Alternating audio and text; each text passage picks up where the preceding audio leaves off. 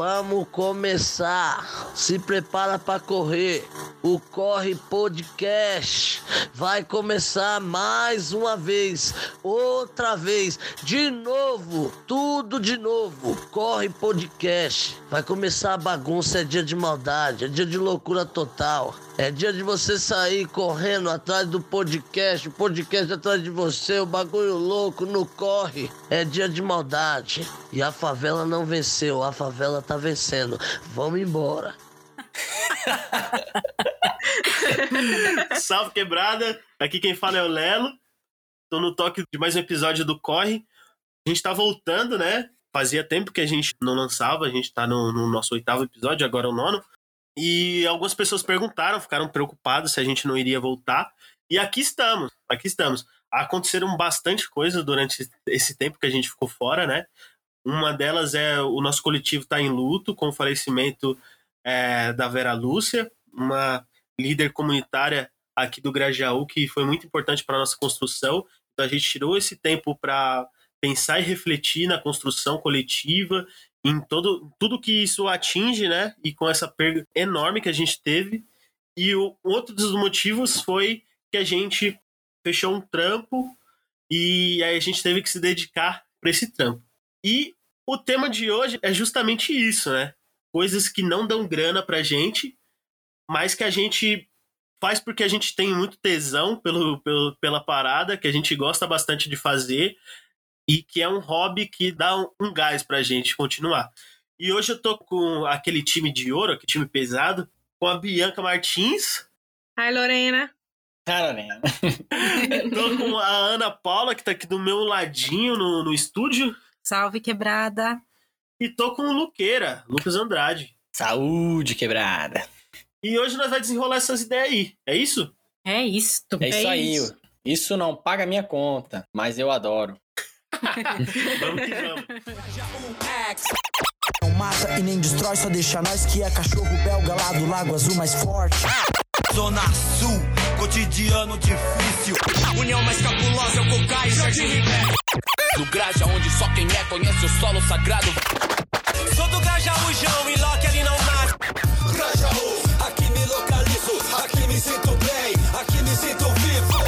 uns meninos bom novo hoje aí na rua, pra lá e pra cá, que corre pelo sério. Corre pelo sério. Bom, gente, como eu sempre pontuo aqui, né, no nosso podcast, é que grafitar é uma parada que muito me alegra, mas muito me desalegra, porque é isso. Às vezes a gente sai para grafitar e por mais que a gente goste muito, é, nem sempre agrada as pessoas à nossa volta, né? Então, além da gente dedicar um pouquinho de tempo, o nosso tempo, né, para poder fazer um grafite, estudar no papel, é, estudar uma técnica nova no grafite, é, cara, é, dificilmente, dificilmente a gente vai ver alguém é, pagando a gente para fazer um, um, grafite, por mais excelente que você seja, não vão, não vão pagar. É muito raro isso acontecer. E, cara, desmotiva, porque às vezes o morador ele olha com cara de bunda pro seu trampo, ele não tá satisfeito, às vezes pede pra gente apagar. Isso, isso é um ponto que acho que até tem um episódio chamado Histórias de Grafite que a gente pontua muito isso. E é isso, a gente gasta muito, que nem uma lata de spray hoje, ela tá custando em volta de 16 reais. Eu acho que é a, a, a mais baratinha. Então, uma latinha de spray de 16 reais. Aí tem o latex, que é a tinta que a gente usa, a tinta de parede, mais pigmentos, mais rolinho.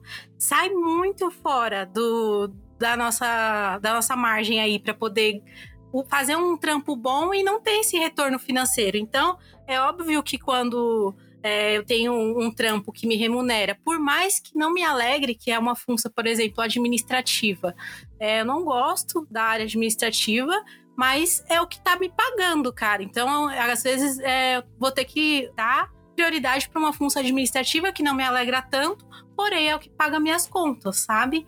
Então é isso, assim, é, é, muito de colocar na ponta do lápis o que a gente gasta de grana, né, com material, e o que a gente não tem retorno, que é o financeiro e às vezes nem o nem na camaradagem, sabe? Nem um obrigado, nem um copo d'água a gente recebe com grafite. E o que eu mais fico pé da vida é que tem muito grafiteiro e grafiteira e grafiteires que cobra a gente, sabe? Tipo, ah, você não tá mais na rua como antigamente, você é modinha, você tem que estar tá pintando o tempo inteiro. Para você ser grafiteiro, grafiteire, é, você tem que estar tá na rua, sabe? E tipo, e minhas contas, sabe? Quem é que vai pagar minha água? Quem vai pagar minha luz se eu ficar gastando dinheiro com tinta? Então, assim, são. Eu fico pé da vida por isso, mas é isso, assim, a gente faz porque a gente gosta mesmo, porque se a gente for parar pra pensar também sempre nessa, nesses lados, a gente não produz, a gente não grafita, a gente não é feliz. É aquele meme, né? Porra, filho, vai pintar o muro dos outros de graça de novo? Exatamente, é bem isso. É, faz por amor mesmo, né? A causa. Pô, galera, é muito louco pensar isso, né? Porque tem uma coisa que eu faço desde, desde quando, sei lá, acho que desde sempre, que é escrever poesia, escrever verso, escrever texto. Foi uma coisa que nunca, nunca botou um real no meu bolso, mas assim, é uma coisa que eu faço desde sempre. Para mim é uma enorme paixão, sabe? Escrever.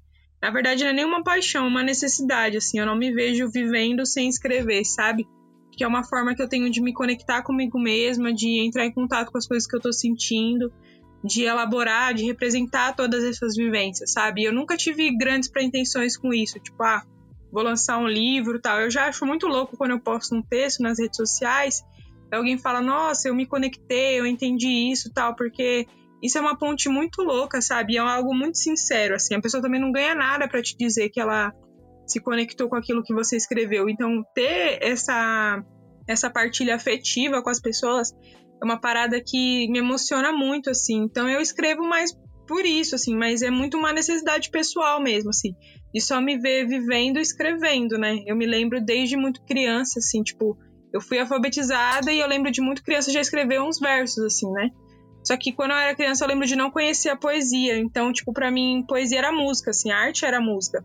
Então eu pegava os ritmos das, das músicas que eu já conhecia na minha cabeça, tipo Bruno e Marrone. Ia lá e escrevia a letra que eu queria, que eu achava que tinha que ser a música do Bruno Marrone, sabe? Então, desde muito criança foi isso, assim. E a adolescência foi toda essa, escrever para sobreviver mesmo, assim, como um ato de, de uma cura, cura interna, uma cura pessoal. Então, quando isso que é tão pessoal pode conectar com outra pessoa, é, eu acho isso assim esplêndido, sabe? Assim, uma coisa que tipo me brilha os olhos, porque é algo que fala muito de uma vivência, de um, de um, de um lado emocional interno, assim. E é uma coisa que eu faço sem pretensão nenhuma, assim. Agora eu tô mantendo uma página lá no, no Instagram com alguns textos e tal. E é algo assim, né? Tipo, tem uma pretensão de alcançar as pessoas, de, de proporcionar diálogos, mas não, não é algo que paga minhas contas, não é algo que, que me sustenta, mas assim, é algo que me possibilita viver mesmo, assim, sabe?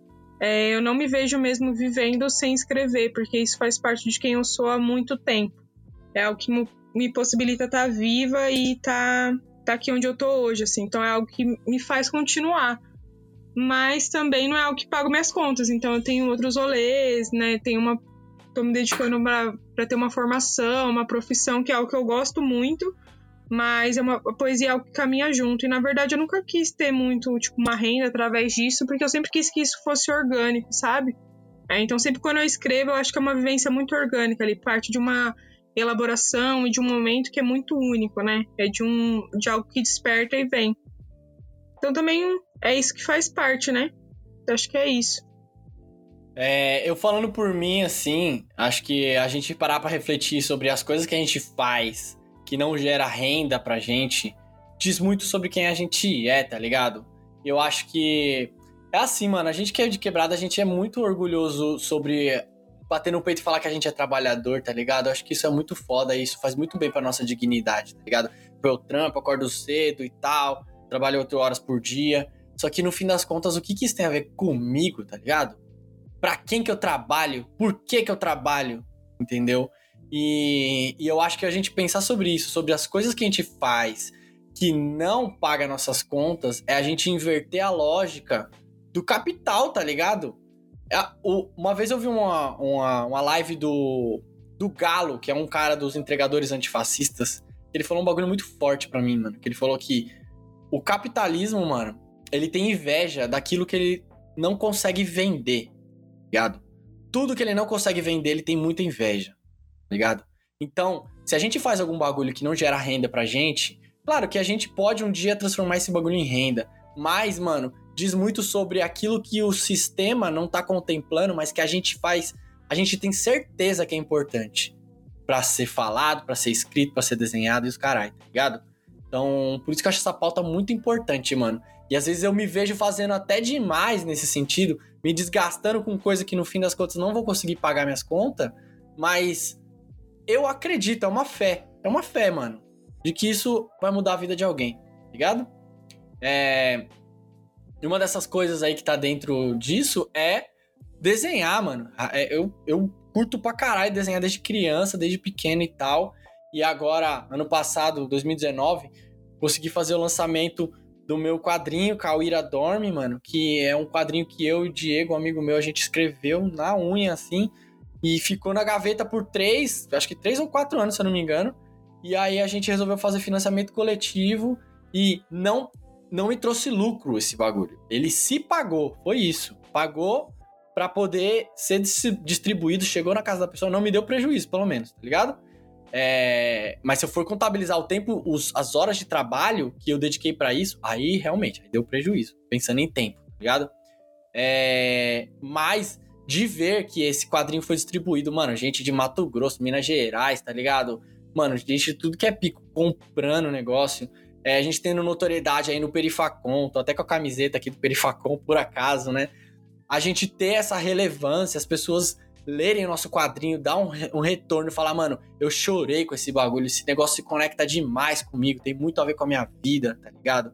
Isso daí, capital nenhum vai comprar, mano. Nenhum dinheiro vai me pagar esse bagulho, tá ligado? Então, é um negócio que eu faço questão, assim, a gente precisa, é uma coisa que até o Marechal fala isso, o rapper, né? Ele fala, mano, dedica um tempo aí, claro, para sua sobrevivência, para você trampar, fazer um trabalho que você gere renda, mas um tempo no seu dia, na sua semana, que for, velho. Uma hora por semana. Se você em uma semana, uma hora você dedicar pra esse bagulho, em um mês você tem quatro horas, tá ligado? Em dois meses você tem oito horas e assim por diante. E você vai acumulando essas horas desse bagulho que você se dedica para fazer a sua obra, tá ligado? Pra quê? Pra aquilo que você acredita de fato, tá ligado? E é assim que nasceu esse quadrinho. Nas madrugadas, entendeu? Nos fins de semana, de domingo, sábado, a gente tentando elaborar. E eu acho que isso que faz, faz a minha existência como pessoa, assim, tá ligado? Independente da, da grana que isso me renda. Fazer quadrinho tá no meio disso tudo, tá ligado? E outra coisa que eu elencaria é fazer podcast. Tem um podcast, né, que chama Alô Ciência. Tá há quatro anos já aí na caminhada, fazendo podcast sobre ciência, tentando falar de uma maneira mais acessível, para um público mais acessível. E também me rendeu muito pouca grana esse bagulho. É raras vezes que a gente consegue levantar grana com isso. A gente faz o financiamento coletivo, que as pessoas pagam pela gente, mas no máximo ele se paga, sabe? E, e outra coisa são os projetos relacionados à educação, mano. Que é isso também. Educar é você ter uma fé gigantesca. Porque assim, você tá numa sala de aula, eu, eu dei aula em cursinho popular e, e também faço projetos, que é um projeto sema, é, anual que chama Bio na Rua.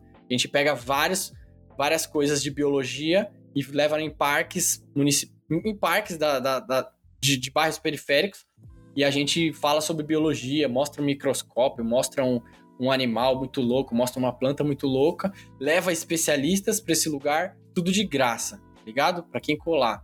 Já fizemos aqui, inclusive, no Guarapiranga, na, na, na Robert Kennedy, aqui perto do, do, do Iporanga. E ao educar, quando você educa, mano, você não tem noção e nunca vai ter, velho, do impacto que você dá naquela pessoa, tá ligado? Quando você dá uma aula, ou quando você educa assim que tá andando no parque, a pouquíssimas pessoas vão voltar para você e falar, mano, aquele bagulho que você falou mudou minha vida, aquele bagulho que você falou fez eu, eu me interessar mais. Pouquíssimas pessoas vão, vão dar esse retorno para você. Então você precisa acreditar que muita gente ali tá sendo impactada e você também tá sendo impactado, você tá aprendendo também, né, mano? Mas é, é nessa troca que eu acredito e é nisso daí, especi especificamente, não ganhei um real. Ganhei um real. Bio na rua, não ganhei um real. cursinho popular não ganha um real. Mas você acompanhar uma pessoa e ver que, mano, uma palavra que você falou, um bagulho, uma interação que você fez mudou o trajeto da pessoa e a pessoa mudou seu trajeto também, isso daí é viver. É para isso que a gente tá nesse mundo. Tá ligado? Enfim, encerro minha fala por aí, mano. Posso complementar? É, falando nesse lance de ensinar, da gente estar tá num, num, âmbito mais educacional, cara, você falou e me veio muito na mente o, as oficinas que eu dei na, lá na casinha, né? Na casa no ateliê da margem. E eu cheguei lá e, cara, não tinha um material de tinta, sabe? Assim, o básico, básico para ensinar uma aula de artes visuais para as crianças. E, cara, eu trabalhei com uma única cor, que era azul, e a gente tinha que fazer variáveis de azul, porque eu não tinha ideia para dar uma oficina, sabe? Não tinha com que trabalhar com as crianças, mal tinha é, pincel na época. E aí, para eu tentar cativar as crianças, eu falei para elas: Meu, vamos trabalhar com esses tons de azul. O que, que, que, que, tem de azul aí que vocês podem desenhar para mim?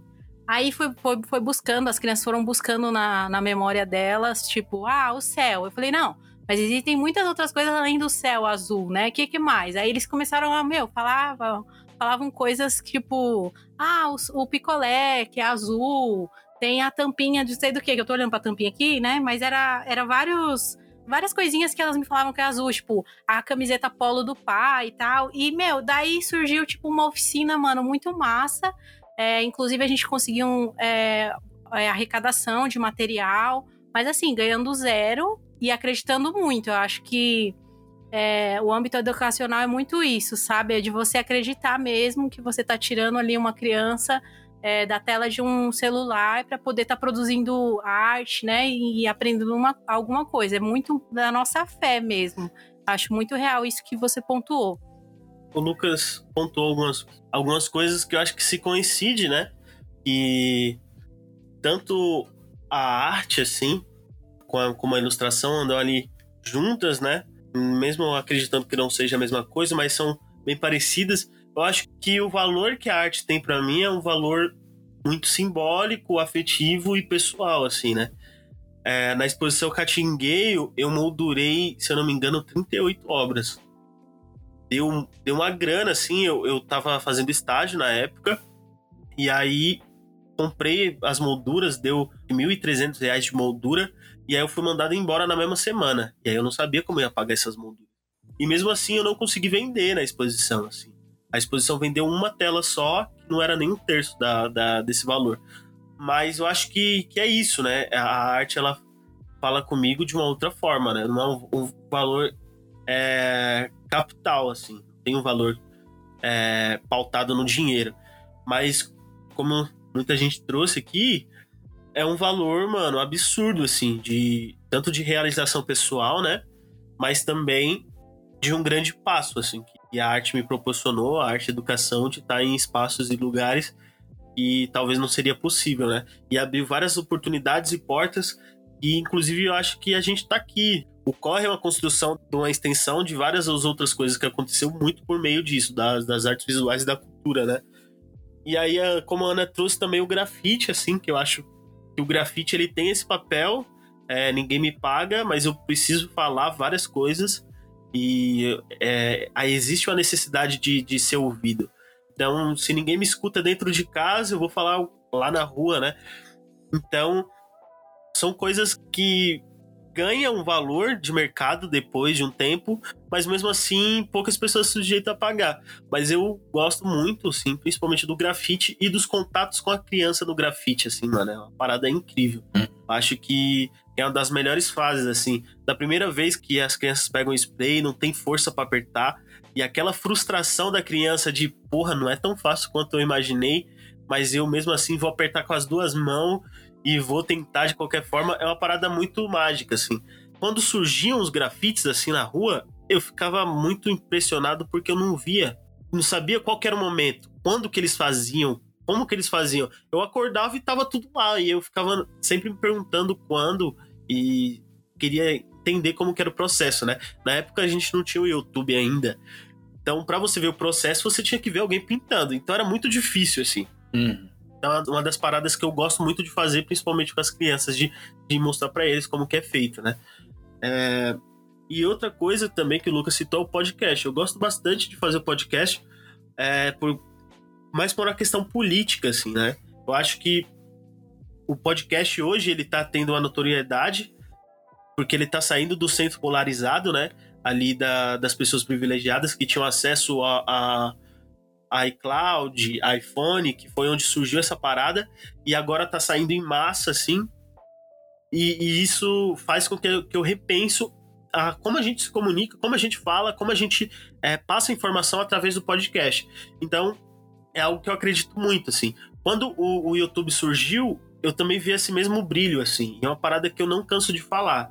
É, quando o YouTube surgiu, quantas das pessoas periféricas e negras estavam, estavam lá, tá ligado? Quantas das minorias estavam lá? Quantas tinham internet, câmera e iluminação para fazer os vídeos e ter a notoriedade que essas pessoas que estavam lá, que é Felipe Neto, Cauê Moura, PC Siqueira, que é a nata branca do bagulho, é, que tinham acesso a essas paradas e conseguiram a notoriedade lá porque estavam lá desde o início, tem hoje. Quantas pessoas dessas são gente igual a mim, né? Então eu penso muito nisso com o podcast, assim. É, hoje a gente já tem, já tem muita gente de quebrada falando sobre, né? Então é uma parada que me, que me traz uma motivação de estar junto com essas pessoas de quebrada pra gente trazer essa representatividade para que outras pessoas consigam falar e fazer sobre, né? É, então o podcast ele não dá grana nenhuma e é até por isso que a gente tem que deixar em segundo plano, né? Porque é, tem uma frase do, do Emicida, uma introdução, né? Que não acredito que não seja dele, mas que ele usa no sample, que a gente precisa de arroz e flores. Uhum. Arroz para viver e flores para ter o que viver. E acredito que na vida a gente tem, tem isso também, né, mano? A gente precisa. É, eu preciso da arte para poder viver, mas eu preciso de outras coisas para me manter vivo. Então, é, é, é uma construção junta, assim. Não dá para fazer os dois ao mesmo tempo, mas a gente indo devagar dá para manter, tá ligado? E, eu acho que também falta, falta uma consciência das, da, das pessoas, acho que principalmente para as pessoas que criam conteúdo de quebrada. É que, mano, isso vai acontecer, velho. É, há muito mais coisas que, que, que interrompem e norteiam é, o processo criativo das minorias, né? Isso em todas elas. É, há muitas violências que impedem de um fluxo é, constante como essas grandes produtoras. Entender que, que o tempo e os equipamentos de uma pessoa que não, não é daquela área, que não é profissional daquilo, que não tem uma verba, que não recebe apoio, é muito diferente de uma produtora que tem 80 podcasts é, em conjunto, tá ligado? Uhum. A qualidade é outra, o método que eles trabalham é outro, é um produto de fato. Uhum. Gera uma renda e paga a conta.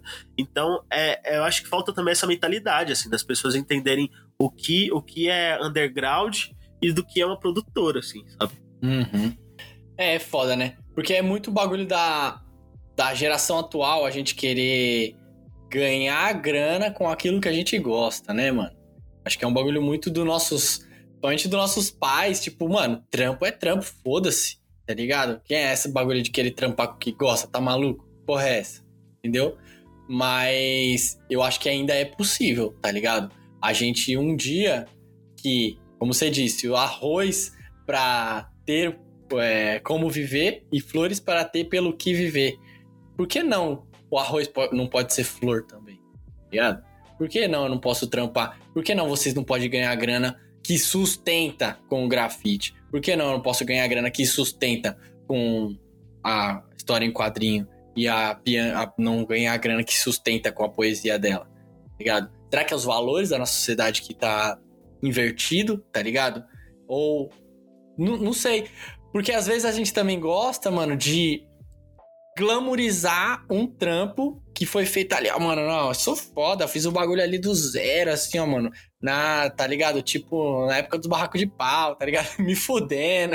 Romantizar, né, essa parada. Romantizar o sofrimento. É um negócio até que eu até ouvi da, da Gabi, do Perifacom, inclusive, que ela falou, mano, o primeiro Perifacom que elas fizeram, eles não ganharam real. Pelo que eu entendi, eles não ganharam real, mano. Por eles foram batendo de porta em porta ali pra gráfica, pra não sei quem, pedir pra, pra entrar em parceria junto com eles, tá ligado? Pô, isso daí é mó veneno, mano. Ninguém precisa passar esses bagulho, tá ligado? Eles têm uma ideia genial, que agora tá tendo, pro- é, tá tendo projeção internacional, tá ligado? Ninguém precisa ficar passando por esses bagulho pra ter uma ideia genial pra fazer um evento foda, tá ligado? E, tipo, ela merecia, elas mereciam muito mais por ter tido essa ideia, entendeu? Então, é isso. Eu acho foda o caminho. Mano, eu comecei fazendo camiseta. Eu vendia camiseta a 15 reais, viado. Sendo que eu comprava 7. E, aí, tá ligado? É tipo, mano, não, é, é isso, assim. Eu vendia camiseta. Eu vendi 514 camisetas, assim, durante três anos. Entendeu? Pagou meu cursinho, por exemplo, esse bagulho. Mas eu não acho da hora isso, ficar contando. Porque eu não quero que ninguém passe por essa porra. Foi uma bosta, mano. Foi uma bosta, entendeu? Pra mim. Tipo, foi solitário, um caminho solitário ficar fazendo isso, mano. Tipo, já tem uma, uma camiseta que eu tenho até hoje. Clara, eu lembro claramente, eu chorei em cima dela, mano. Borrou ela, borrou ela com as minhas lágrimas, viado. Porque aquilo ali eu não via conjuminando, não ia pra levar. Eu não via aquilo me levando pra lugar nenhum, tá ligado? Então, assim, ainda assim, diz muito sobre mim, diz muito sobre a minha arte, mas eu, eu acho que a gente deveria, mano, já pensar com assim, ó. Eu preciso ganhar dinheiro e viver, viver com essa porra, tá ligado? Principalmente a escola, mano. Eu acho que a, gente, a relação que a gente tem com a escola não ensina isso, né? É, mostra que a gente tem que se fuder pra alguém e um dia, quando a gente estiver muito foda, Uhum. a gente conseguir muita grana, a gente conseguir, com muita sorte, abrir um, um- um negócio, né?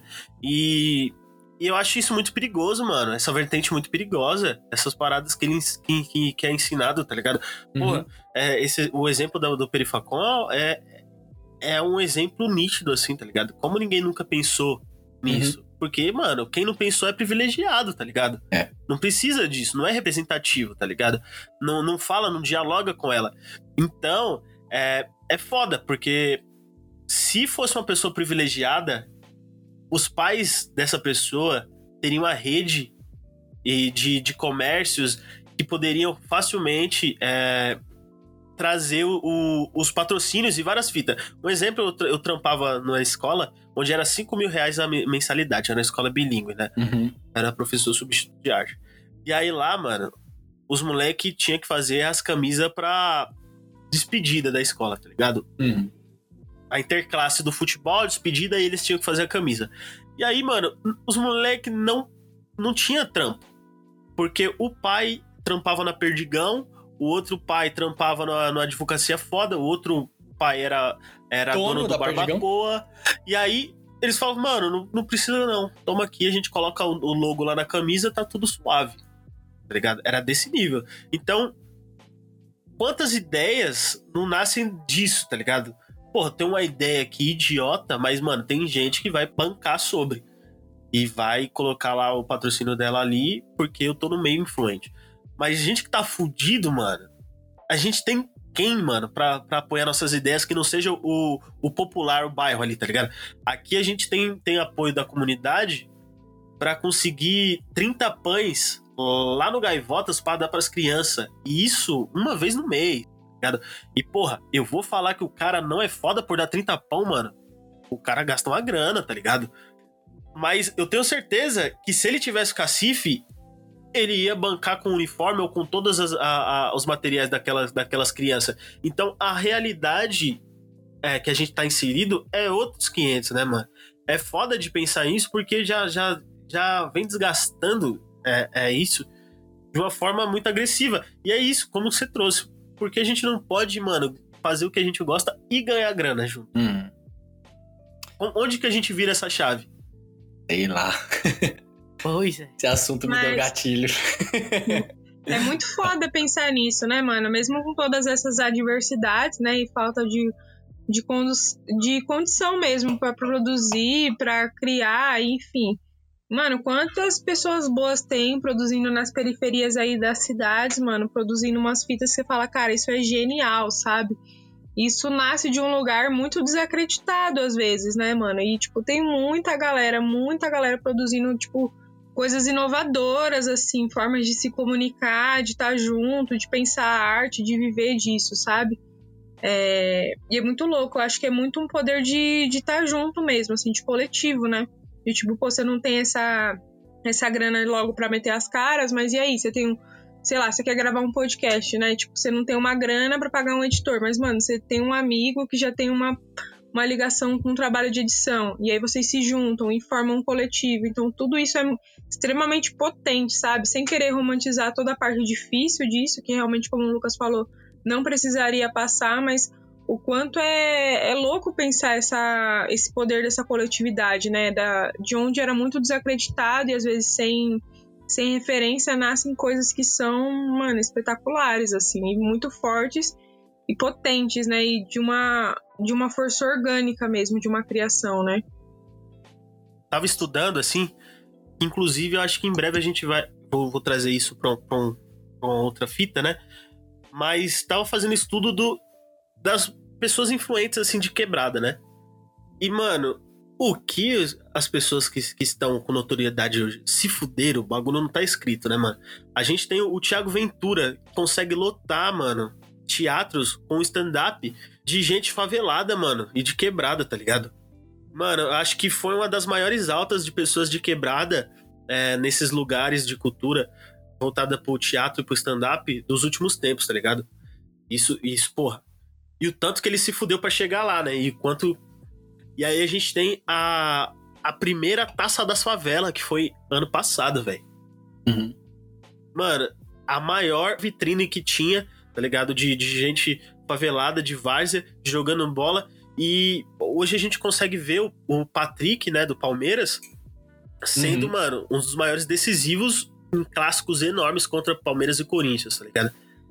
E aí a gente tem o Quebradev, que, porra, os moleque foda pra caralho da, da comunicação e, e da programação, que desenvolve um trampo fudido, e várias outras pessoas.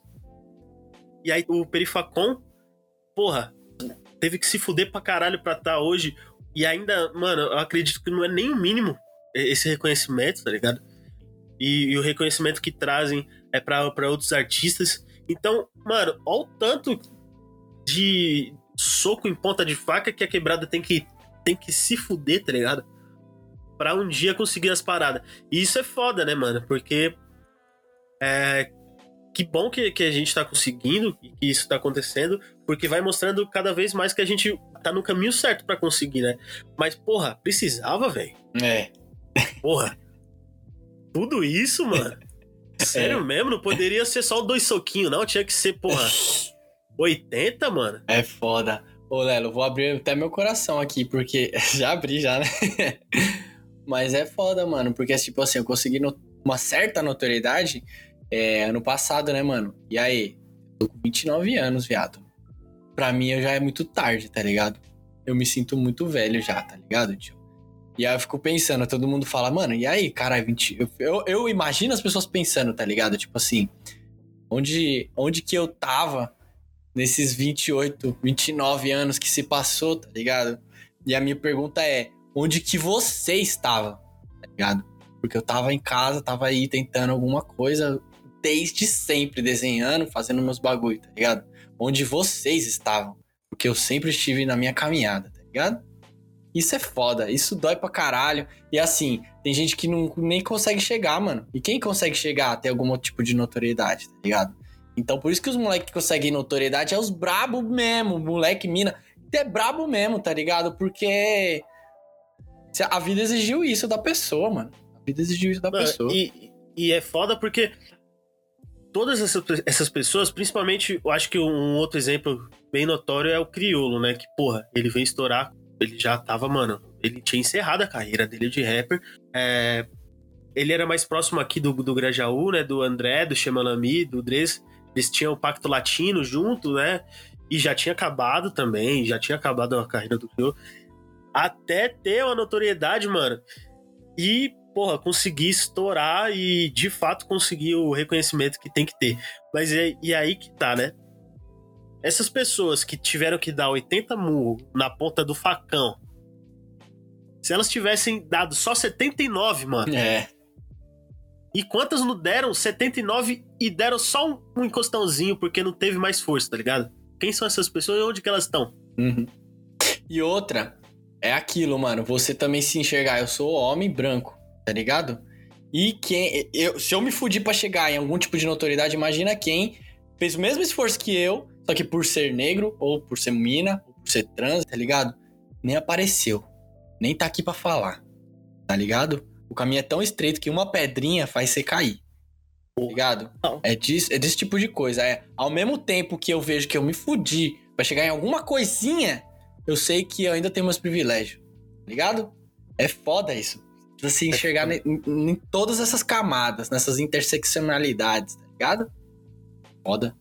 Ô, Bia e Ana, ajuda nós aí, mano. Nós Nossa, tá eu, entrei num, eu entrei num looping agora de ideias e é foda, porque às vezes é isso, né?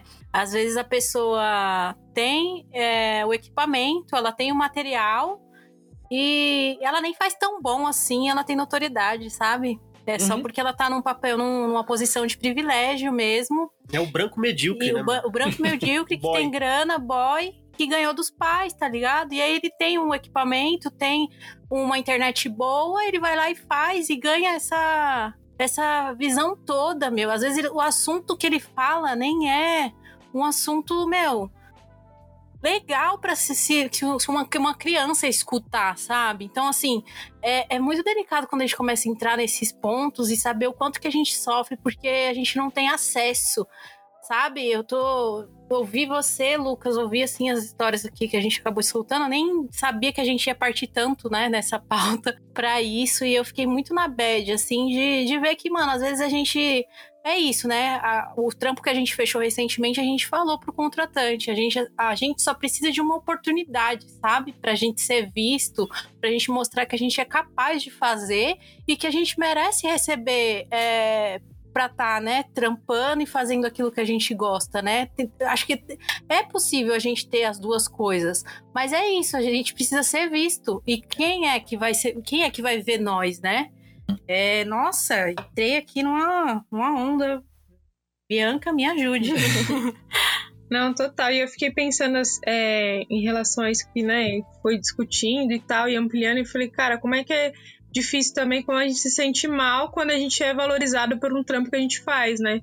Tipo, pô, várias outras pessoas incríveis também poderiam estar aqui, poderiam estar junto, e elas não estão, tá ligado? E a gente ainda assim, por mínimo que seja o privilégio, já é algo do tipo. Então, assim, você ter acesso a algumas coisas, ter algumas oportunidades que outras pessoas não tiveram, já quase que configura um privilégio, né? Que no, no caso não é nem um privilégio, é tipo quase que um direito básico, né? Mas você se sente privilegiado por acessar um direito. Olha que parada louca, né? E quando você se sente reconhecido por algo, assim, né? Dentro de um tempo você é bem, bem pago, você é valorizado, mano, e se, se sente com dignidade fazendo um trampo com aquilo que vo- realmente você sabe fazer e você tá preparado para fazer. O quanto isso é difícil, né? Cai até numa questão psicológica de não se sentir capaz, sendo que você e várias outras pessoas que vieram de onde você vem são.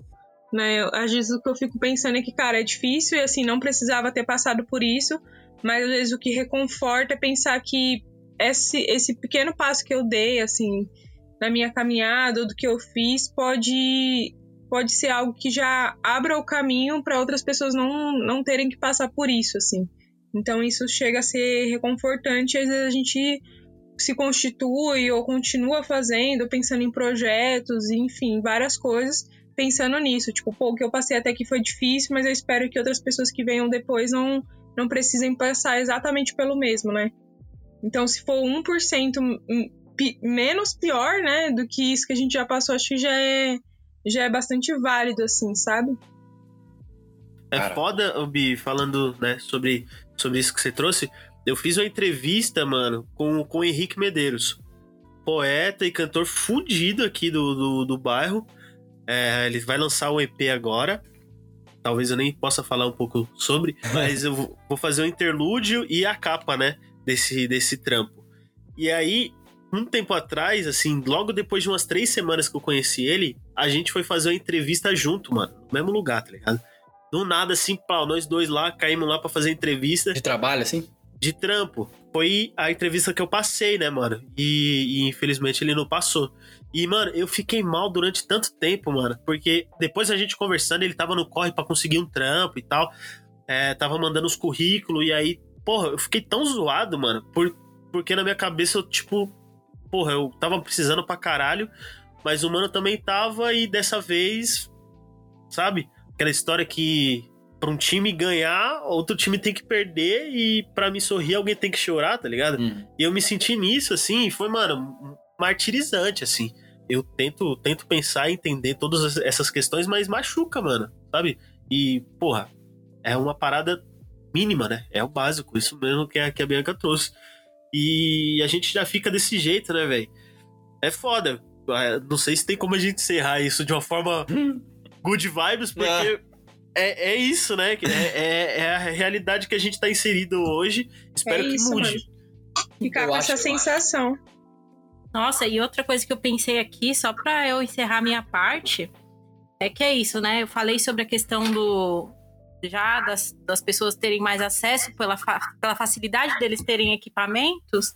E esse olhar, meu, que as grandes marcas têm para essas pessoas, né? Enquanto essas grandes marcas, elas valorizam aquele cara que enfia um pote de creme de avelã, um quilo, Hum. é, para dentro de si e tá tudo bem, é, mano, é, vai estar tudo errado pra gente, sabe? Porque a gente com um quilo de creme de avelã, a gente distribui entre a gente, velho. A gente Uhum. não tem acesso a esse um quilo de creme de avelã, que todo mundo sabe do, do que, que eu tô falando, sabe? Então, assim, é muito delicado como que essas grandes marcas, elas, sabe, tipo, patrocina, elas dão grana, elas dão visibilidade pra essa pessoa. Porque, mano, a pessoa vai e come lá mil pedaços de pizza em uma hora. Tipo, é muito delicado, sabe? É muito É delicado foda. isso. Enquanto é, tiver uma pessoa imitando uma foca e tendo notoriedade, aqui a gente vai ter, mano, 10 pessoas é, imitando e levando muito a sério Luther King e não tendo notoriedade nenhuma, tá Exatamente, ligado? é exatamente isso. Sendo totalmente ofuscado. Fala aí, Sim. Lucão. Ah, mano, pra tentar. Última fala aqui também é pra tentar deixar isso mais good vibe no final, né? Como você disse. e também puxando um pouco da Bianca, que a Bianca falou, é. Se a gente conseguiu cruzar a ponte, seja o que for, qual for essa ponte, tá ligado? Que seja um- uma ponte de um trampo da hora, ou de um estudo da hora, ou de uma, qualquer outra coisa que a gente conquistou, é a gente ter certeza da.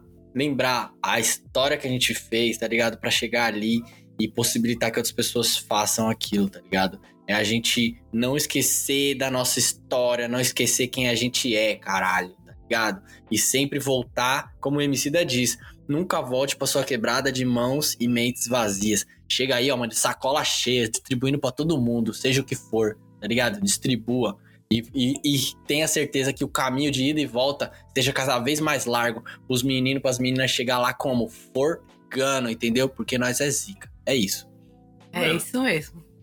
E eu lembrei muito assim do momento que eu gravei eh, o- um dos últimos episódios aí do podcast junto com o Ernuri sobre saúde mental e periferia, sabe? Tipo, eu agora que tô no último ano da graduação, no último semestre, bolsista do ProUni e tal, pensando todas essas fitas de, de acesso, de ter passado pela educação pública, de ter tido a oportunidade de cursar um cursinho popular e poder estar trazendo essas fitas de volta, sabe? Pensando, tipo, a saúde mental, a psicologia inserida dentro do contexto da onde eu vim. Então, isso, por mais que seja pequeno, né, e, e local, mas já é algo que, mano, já me enche o peito, assim, de pensar, putz, eu posso trazer esse conhecimento que eu vim lá de fora buscar pra dar pra aqui dentro de onde eu vim, sabe? Isso me fala, mano, acho que por isso que eu tô aqui, sabe? Por isso que eu quero continuar. Então é bem, bem essa fita, assim, uma parada que emociona mesmo. É isso. Pois é. Pois é, então é isso, né? Quarentena, dia cento e sei lá quanto, e a gente chorando gravando podcast. Às 10 e meia da Uma noite. pauta de 10 minutos, né? É, que era pra ser 10 minutos, É. exatamente. Ainda bem que a câmera é pequena aqui, porque não mostra as lágrimas. Galerinha, vamos É valorizar nossa vivência, né? E toda tudo que a gente constitui. É. e valorizar, mano, as pessoas que estão produzindo e que você admira esse trampo, tá ligado? É, que você reconhece que essas pessoas trazem é, representatividade pra você em qualquer, qualquer uma que seja, mano. Valoriza, velho. É, quando ela fechar um trampo, mano, comenta, compartilha, mostra pros contratantes que essa pessoa é importante, porque é muito difícil, né, é, eles entenderem essas fitas. Uhum. Então é isso. E parem de dar biscoito pra quem come um quilo de Nutella. Porra, velho. Bagulho. A a Ana falando um quilo até ameniza, né? Porque não é uma banheira, né? É, tem essa também de se jogar na banheira de Nutella, vai se lascar pra lá. É isso. Não mata e nem destrói, só deixa nós que é cachorro belga lá do Lago Azul mais forte. Zona Sul, cotidiano difícil. União mais cabulosa é o Cocai e Jardim Ribeiro. Do Graja, onde só quem é conhece o solo sagrado. Sou do Grajaújão e Loki ali não nasce. Grajaú, aqui me localizo, aqui me sinto bem, aqui me sinto vivo. Tem uns meninos bom novo hoje aí na rua, pra lá e pra cá, que corre pelo sério. Que corre pelo sério. Que corre pelo sério.